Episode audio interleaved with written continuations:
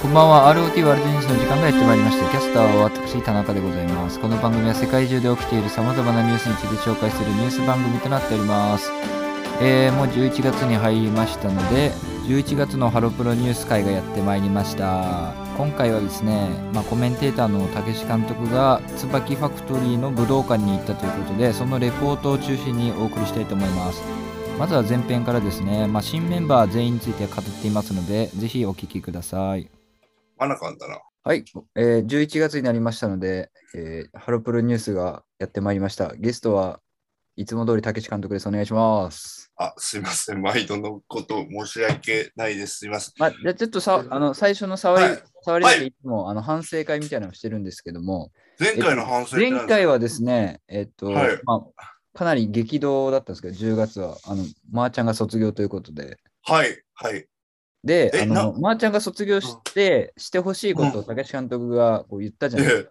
ええ、ええっと、あれがですね、えーうんまあ武志監督にしては、あの、まともなことを言っているというリアクションが、まあ、ありまして、え。あはまあ、それあーそれだけの話なんですけど、はい。あ、あ、そうなんですかっ。ていうリアクションがありました。はい、なので、なのでかは分かんないですけど、ええ、えまあ、いつも YouTube ハロプロの回だと、まあ、YouTube 基準ですけど、まあ、300回ぐらいはまあ平均でいくようになってきたんですけど も、まーちゃんの提言会だけはなぜか170回ぐらいしかないですえ。。な、なんで、なんでそんなことをこういきなり言われなきゃいけないんですか。いやいや、あえの、え、触りなはんいつかもお、はんお、お、俺はなんか、優勝請負人じゃないけど、なんかそんなことになってるんですいかや違います違そういいうます。違いますよ。その、いこういう、や、竹下君がまともなことを話したら、ちょっと再生回数が少なかったっていうだけの。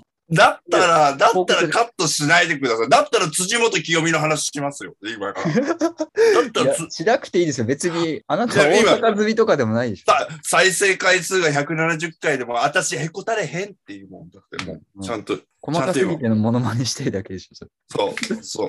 だまともな話をしいつもしてるつもりなんですけどね。まあでもこ高評価はなぜか再生回数は一番少なかったんです。高評価は、えっと、ええ8件とか9件ぐらい来てましたね。なんだろう、よくわかんないですだよらね。やっぱ同意はよくわかんないですけど、はい。よくわかんない。でももう10あんま月はちょっとあああんはまあんまり、あんまり気にしちゃいけませんよ。あ、そうですね。はい。でも10月はちょっとですね、うんあの精神的に結構厳しい月でしたね。あの、まー、ちゃん卒業もありましたし、まあ、うん金沢さんが卒業を発表されたということで、うん。で、まあ最近はちょっとようやく落ち着いてきたんですけども、うん、まあ、11月、12月と、まあ、11月は特にですね、えーまあ、卒業ラッシュですので、うん、うん、うん。ということなんですけども、えーうんうんまあ、だから今日がね、ちょっと穏やかに話せる、もしかしたらね、えー今年最後かもしれませんけども、ね来月また変わってくるね。来月は何配信なの ?12 月の配信ってことは11月の話題ってことだから。 11月そのしたらいや、じゃあ、ま桃菜と、桃菜と金沢さんの話しなきゃいけない。ああ、辛いね。とかいろいろあるんですよ。はい、だから、あーこうやってちょっとね、ワイワイできるのはもそうですね。そうか最後かもしれませんあーう。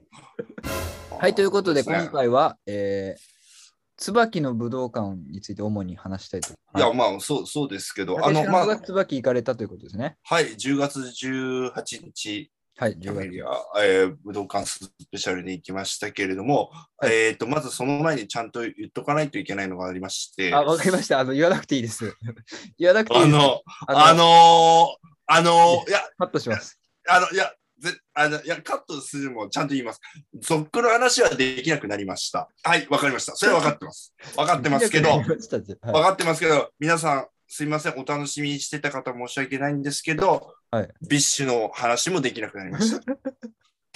申し訳ありません。一緒のこと今ま今までゾックの話、ビッシュの話散々してましたけはいそんなしてないど、けど、別に。えーいいです本当に申し訳ない。枠系の方話ももうできなくなっちゃいました。すいません。あ、これで終わりです。はい。はい。はい、じゃあ、武道館、武道館行きました。はい。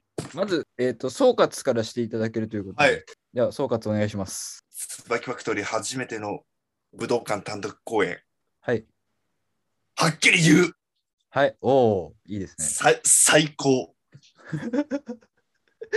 え えがちゃんの前で言わなくていいですかはい。映画チャンネル風に言いましたけど、でも本当に、本当に素晴らしかったですね。何もう、もう、どういもったう、もところうが素結晴らしい局、結局、もうそ、それだけです。それで終わりですよ。もう。それで終わりですす。それで終わりです。もう、あとはもう、他の YouTuber の方聞いてくださいって感じですよ。もえっと、椿の武道館はまだ一席空けとかでしだよね、多分。一席飛ばしです。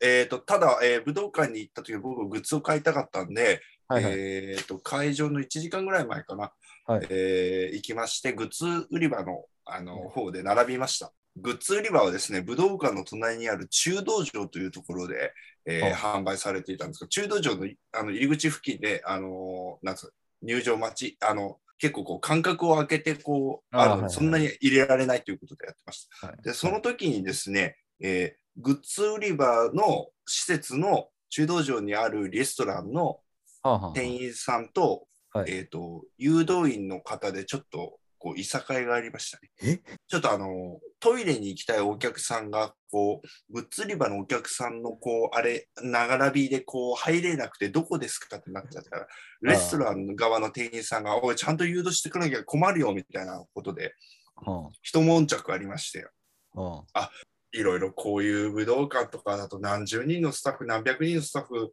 いてそのままでい5つ武道館にずっといるその店員の方もいいる形だといろいろこう毎回毎回大変なんだなって思ってでいやはい。でもそうだあのー外側にいる誘導員だけでおそらく50人以上はいたはずなんですよその、あの、竹志監督は毎回、そのイベント行った時の、その、スタッフの人たちの話、別にいらないんですよ。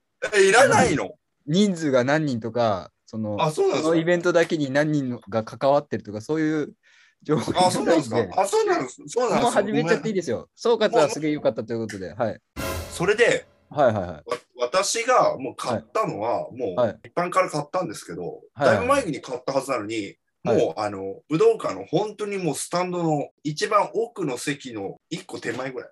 だから本当奥の奥です。へえ。あ、じゃあかなり、まあ、後ろの席というか、奥の。はい。へで、座りました。前の列、全部ほぼガランとしてましえた。最後まで。どういうこと人が来一てなかっ石一一石飛ばしだっていうのはなんとなく見て分かったんですよ。はいやこれは何だろうと思って、はいやこれはなんか悪いファンがだからどうやらなんかビヨンズのファン悪いファンが椿武道館の許せねえみたいな感じで買い占めていかねえみたいなこういう妨害工作を行ってるのかなと思ってた。そんな100日後に死んだワニみたいなことしないとそ思うそう、はいそういうことするのかな。あのー、昔行った鳥肌みのるさんの、あのー、公演の時にも一石前にバーって開かあそれは危ないからじゃないですか。あは反対の人が多分かあのチケット買い占めていかなかっただけだ危ないからですよ。それが、でも、ではいもそれね、後で理由分かりました。おう10月18日は、はいえーっと、確か東海道新幹線でものすごく遅延が起きたんですよ。なんか、えーえー信号トラブルか分かんない。ちょっと、こう、これ、分かんない。はいすごい電車が遅れたんですよ。だから、はいえー大阪とか静岡とか、そこら辺から武道館に直接仕事終わりで行こうと思った方が間に合わなかったんですって。へえ。ツイッターとかでいろいろ見たら、結構そういう方が多くて、残念ながら、途中からとか、最後のアンコールからとか、あーそういう残念な方がいらっしゃったみたいで、へえ。だから、椿ファクトリーは、だから、まあ、そういうふふうな状況とか、そういうのはあったけど、うんそれでも6000人とか、あれだけのものを、ムーブメントを起こした。いやー、素晴らしいと思いましたね。えまあちでちなみに、ちなみうんうに、んそのオープニングアクトはビヨンドだったと思うんですけど、あ、それね、もっと後で話す。もっと後で話す。あ、わかりました。あ、ごめんなさい、オープニングアクトの話だけで、多分はい2時間スペシャルぐらいいや、おかしい、おかしい。あ、おかしい。あ、椿のおか武しい道館の。話なんで、あ、そうだそうビヨンズに2時間かかってるだ。あとね、でも思ったのはね、僕座ったり、北側の席なんですはあよ。武道館の北側の席。ではい、大体通常、いつもメインステージが北側になるんですよ。はいはいはいはい。だからおかしいなと思ったら、だやっぱり舞台が360度作られるようああな席で、あの、だかうらん去年の、あの、えー、船木とかりんちゃんの卒校と同じようなシステムですね。真ん中にはいはいはいドンってあって、うで、花道が4つあって、うん。はなんかミニステージが3個ついてるみたいいなはい感はいじ。はい。で、北からこう入場していく感じっていう感じ。へ四方八方から見渡せるような感じはのいはいステージはいで、北側に座ってると、北側の前の方のやつがオペラグラスを取り出してですね、こう、なんか反対側の方をね、じろじろじろじろ ね、会場中観察するんですよ。え。いいじゃないですか。うんいや、これがね、わかりましたよ。はいこれはね、あの、いつもですね、南側のね、スタンド席に、おうおうあのー知り合いのは他のハロプロのグループのメンバーたちがはいはいはい。お客さんで来るんですなるほど、なるほど。だそれをいつも観察してるのを見ましたね。南側のスタンドって決まってるんですよ。えで、大体入る時間も一般のお客さんとはちょっと遅れて入るって。ー、うん。そうだそれでみんな誰がいるから誰がいるから何ちゃんいるからってちゃんと見る。ブログ見る感じ、みんな見に行ってった感じですね。うん、そうですね。うん、でこんな感じで。うんはいはい。どっから話してくれるんですかはい、それで。オープニングアクトからじゃないそして、ま、ま、もう俺にとってのオープニングアクトはもうその南側のスタンドでハロメンが座り出した時からもうざわざわざわざわですよ。それはもうオープニングアクト で、実実質のオープニングアクトはメインアクトですね、も う本 当に。えどういうこと全然意味わかんない。いや、メインアクター椿の。いや、メイン、うん、いや、もうびっくりしちゃった、まず、まあ、あの、まずオープニングアクトがですね、はいまず豪華2組、はいはい。まず出てきたのが研修生ユニットですよ。研修生ユニット、はい。いやー、も何う、何は初めて夏目ちゃんに会い、会っちゃっああ、なるほど、なるほど。はいはいはい。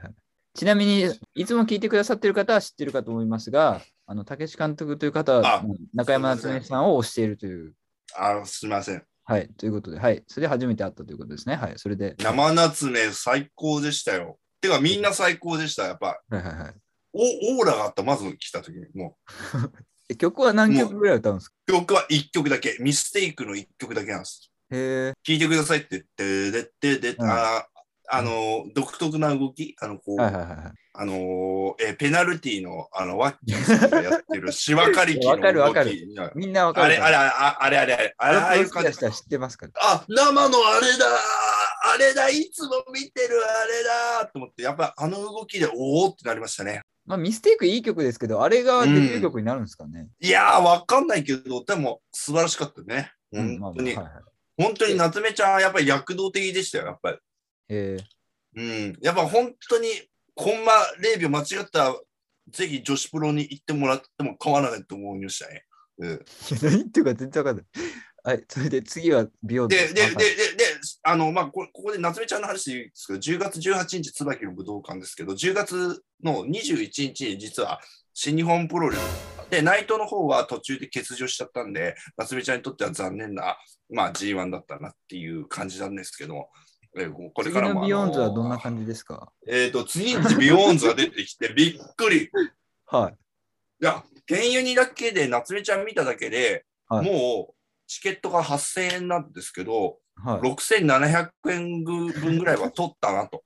そのチケット代金のあの、例えばもういいいな、もういいな、もういいよ。これは何円とかもいらないですけど、毎回言います。もういいよ。。と思って、原油人が帰っていくはいはい。と、と、すれ違うかのようにビヨーンズが入っていったんですよ。はいはいはい。で、その時の、と年齢さ、あんまり変わんないじゃん、だって。あ変わんないですね。はビヨいーンズだね。うん、でも、その時のビヨーンズの格の違いさ、へえ。すごかったですね。先そ輩のグループ入場しただけで。うん。で、やっぱここはすごいなと思いました。その、経営ももちろん素晴らしかったけど、あデビューして何年経つと、うん、同じぐらいの年の子でもこんなにこうまた輝きが違うのかっていうね、なるほど。そういうものもありまして、で、私から見たときに、はい。えーい印象的だった美容のメンツとしては、はい江口さやちゃんでした。サイリン、はい。あのー北側から見て、あの南あのー北側の方のステージ、北側の方にみ、一番寄る方の、えーミニステージの方で、はいはいはい。特にパフォーマンスされてたのが印象的で、はい。いやー、ちょっととんでもないスタイルですね、あの子は。わわ。武道館を支配できるスタイルって相当ですよね。そうですね。いや、えーそうですけいど。や、ま、ま、マジで、マジ、マジで、これ、くなんかいつもこんなくだらなこと言ってるかもしれないですけど、やっぱ、はいま、ププロレスラーとしては岡田和親と同じですよ。えだから、江口さやちゃんが江口まあすさやごちくゃんはは岡田和親ってことです。いわかりました。はい。でも、それ以。上に、それ以上に素晴らしかったのが、はいえーとやっぱりどうしても360度お客さん入ってるけど、うんやはり南側をメインに向けてのステージ作りああ、がはいはいはいうんあくまでもメインでしたあ。ビヨーンズは、えー日本の DNA を歌ってました。はいはいはい。やっぱりちょっと南側に向けてのパフォーマンスが多かったんですが、はいただ唯一一人だけおう、高瀬くるみんがおう。しょっちゅう後ろをキュッキュッと向いてくれて手振ったりとか、パフォーマンスしてくれたんですね。えいや、ここのね、やっぱり、なんですか、そのこう、ステージ、今回はこう、四方八方だってことを全部分かった上で、まあ、うんそこまで配慮行き届くって、ーうん、高瀬くるみっていうのはとんと、とんでもないプロフェッショナルだなと思ってました。そうですよ、カバーリング、まあ、なんですかね、うんカバーリングというかね、ううんんくるみんがでやってくれるんで。うん、でもこれ、本当にひひ言っていや言っていいのか分かんないけど、あのやっぱプロレスラーと同じですよ。プロレスラーはリングの言わなくていいですよ。四方四方八方で、やっぱこう、全部に見えるよこうのにこう。例えなくても、くるみんの凄さはみんなに伝わってますんうでん、大丈夫ですよ。あくるみんはライガーかもしれないっていうことですね。はい、わかりました。はい。はいそれで、で、いよいよ、はい。で、実はですね、もうこの、ケンユニとビヨーンズで、はいもうチケット代8000円 素分晴らをしいすべて、すべて完済いたしました。はい、えわかりごまちしそうさまでした。もう、えこれにて一件落着でた。ごそざいのます。実質何円とかいらない。はいそれで、もうはい。はい、ありがとうございましいた。やもうもう疲れちゃった。もうも総う疲れちゃ括った終わった終わりましたか。じゃあ、れちゃった新メンバーについて語るということで。あ、そうだ。はい。まず、いや、あの、ちゃんと年下順から言っていきます。はい。よくちゃん。はい。いやー、入ってきてくれて、ありがと う。ありがとう。誰誰誰はい。洋風という風は決してす最初はなんかお音的にさざ波ぐらいのかんさざ波というかその、すまあま涼やかな風みたいな感じだとんでもない超強風ですよはい。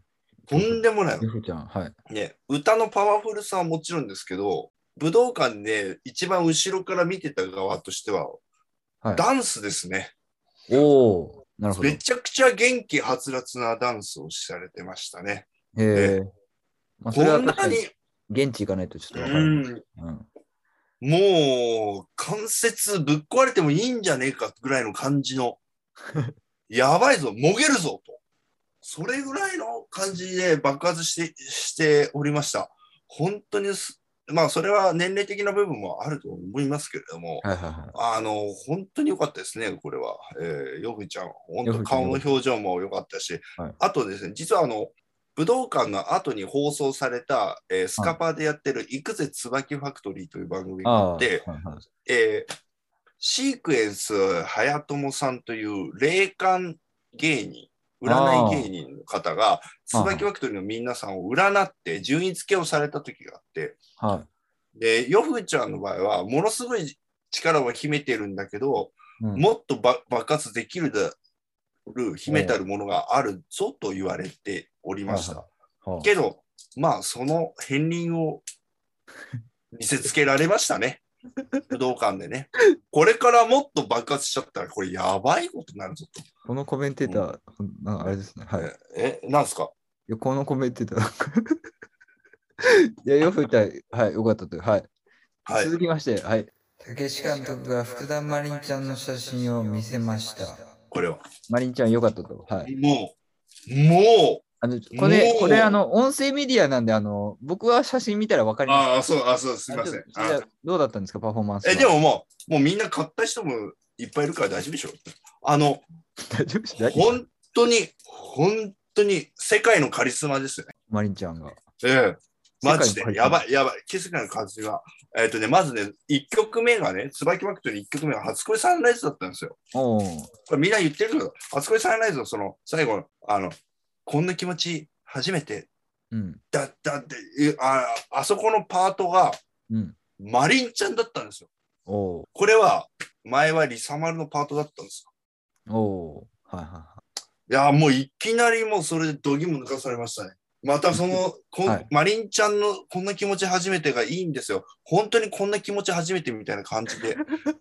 こんな、こんな誕生日初めてみたいなね。あの、ちなみに、あの、その日が誕生日だったんですけどね、マリンちゃんはね。えああ、じゃあ、いろいろ、ね、そう、こんなたた、そう。だから俺も、俺も誕生日にしたいもん、10月18日。意味がわかでんなもい。まあ、まあ、俺俺、あ誕あ生日にしたいもん。俺意味がわ俺かんないももう、改あの改変したい、誕生日、区区役所に行って。意味がわだかんないから、ええいやーもう俺、もう素晴らしかった。ええで、はいあのね、これ、あのー先ほどの、あのースカパーの番組、いくつはいスパキファクトリーの,、あの占いのそれと絡めて話しますけど、その占い師の診断にと、マリンちゃんの評価すごく高かったです。評価って何何の評価なんですか能力、えっ、と、仕事運のランキングを椿面でやったんです。はいはいはい。マリンちゃん結構高くて、はいはい。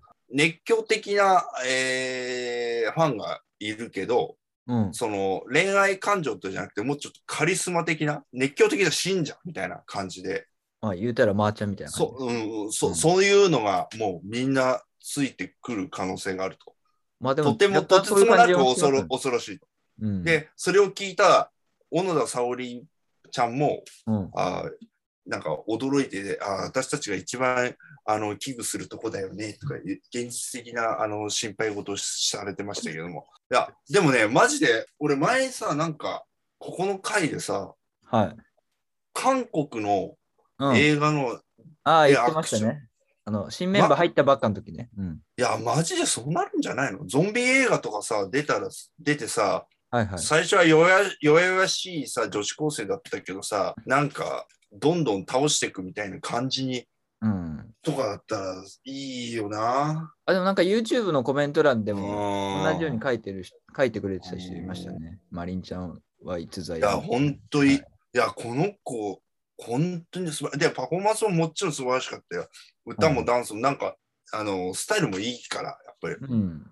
あと、角度によって表示、なんか、見え方が違うというか、可愛く見えれば、うん。なんか、美人にも見えて、あとうは、んなとてつもなく、なんかこう、 な、なんだろう、どっちとも言えないみたいなね。すごい絶賛してます。なんはいか。不思議な気分。いや、いや、よかったよ。最初に会った時に、バッ、ビッ、バイ、ビビビッと来ちゃったみたいな、その松田聖子さんが、あのージ神田ェフ正君輝と、ね。かいや、神田正輝じゃない、神田正輝の後、ジェフ君だっけな。ああ、じゃあ、あの、あの、歯科医師の人だ。歯科医師の人と結婚した時の、あの、言葉ですね。ビビッと来ちゃっはいはた。いそれと同じです。わかりました。はいで。やっぱりこの、今後ね、はい。ハロプロで福田といえばお、マリンですよ。マロじゃないんですよ。はい。カノンじゃなくてということですね。カノンじゃないんですよ。まあ、その話はまあいいとしました。じゃあ次は、カノンじゃないんですよ。八木さ福田カノンちゃんは今どうしてるんですん、わかかりました。はい。もうさ最初言わないであらどうししたたんですから、もうやめてください。な何があったんですか知らない福田。あ、そういうことで、ヤギちゃんの話なんといでうすこけとど、で、はい。ヤギちゃんは本当に元気な子です。本当、歌はもちろんいいで すよ。ね、元気な子です。はい。いや、本当に素晴らしいです。で、はい。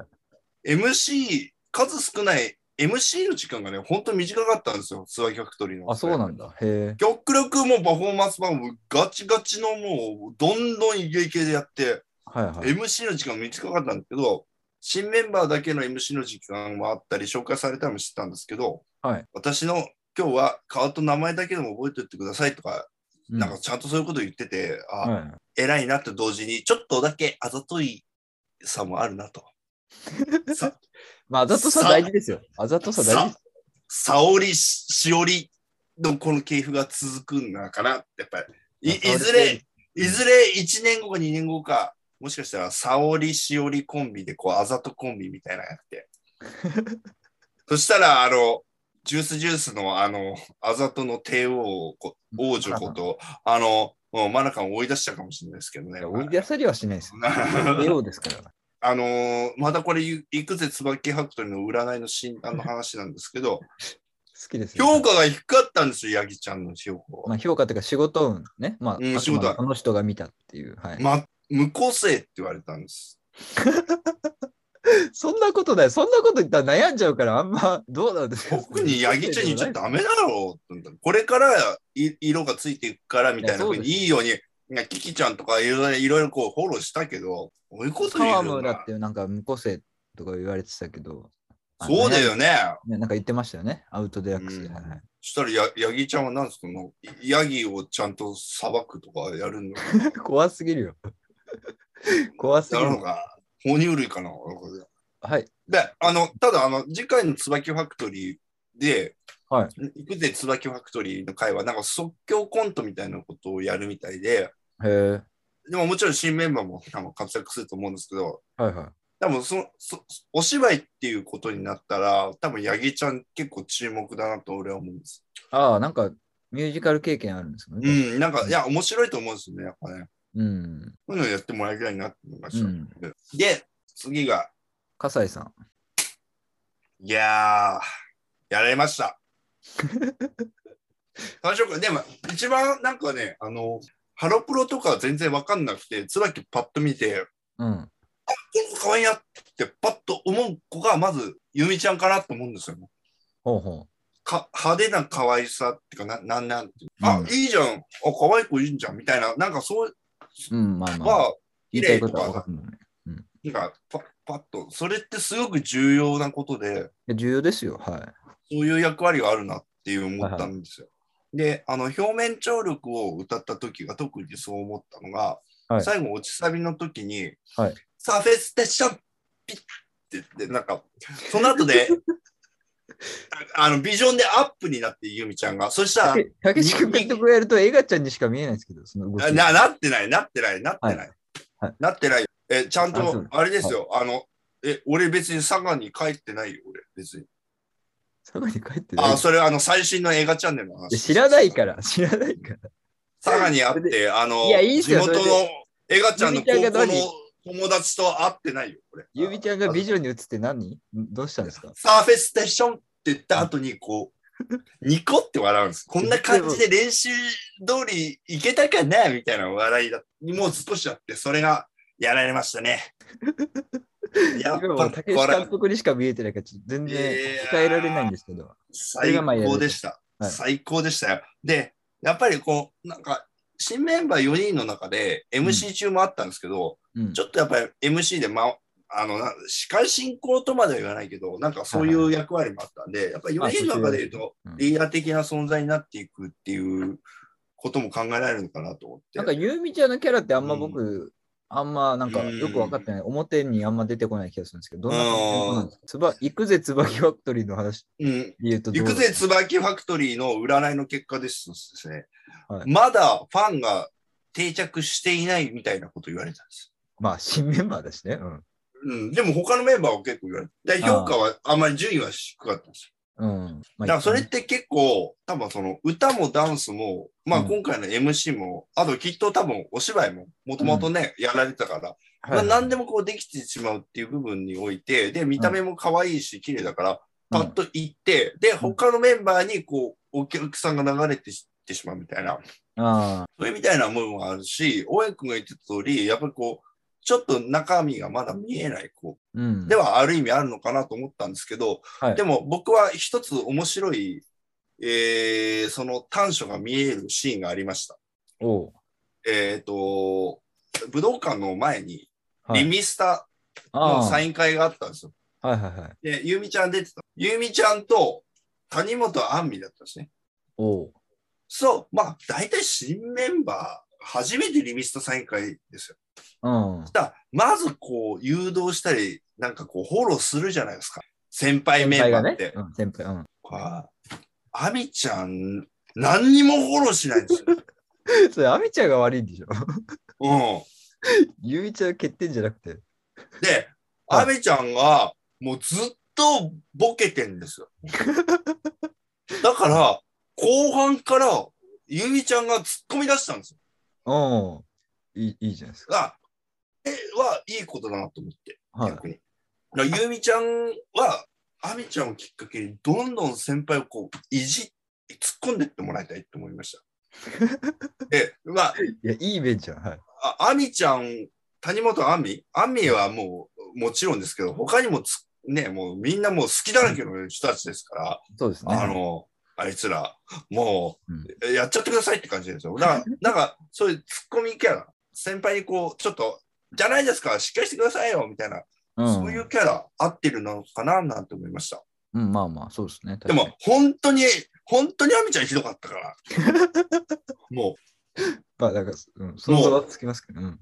顔があれだから許されるけど さ、本当ですよ、もう。マグロはい、ということで前編をお聞きいただきました。えー次回はですね、えーまあオリジナルメンバーというかですね、残りのメンバーについて、まあ、竹志監督が一人一人レポートを話しておりますので、そちらもお楽しみください。この番組は皆様からのお便りをめちゃくちゃお待ちしております。宛先は rotworldnews.gmail.com です。rotworldnews.gmail.com です。えー Spotify、Amazon Music、Apple Podcast、YouTube などなどいろんなところで聞けますので、えーそこでのコメントなどもお待ちしておりますので、皆さん気軽によろしくお願いします。それでは明日も頑張りまなかん。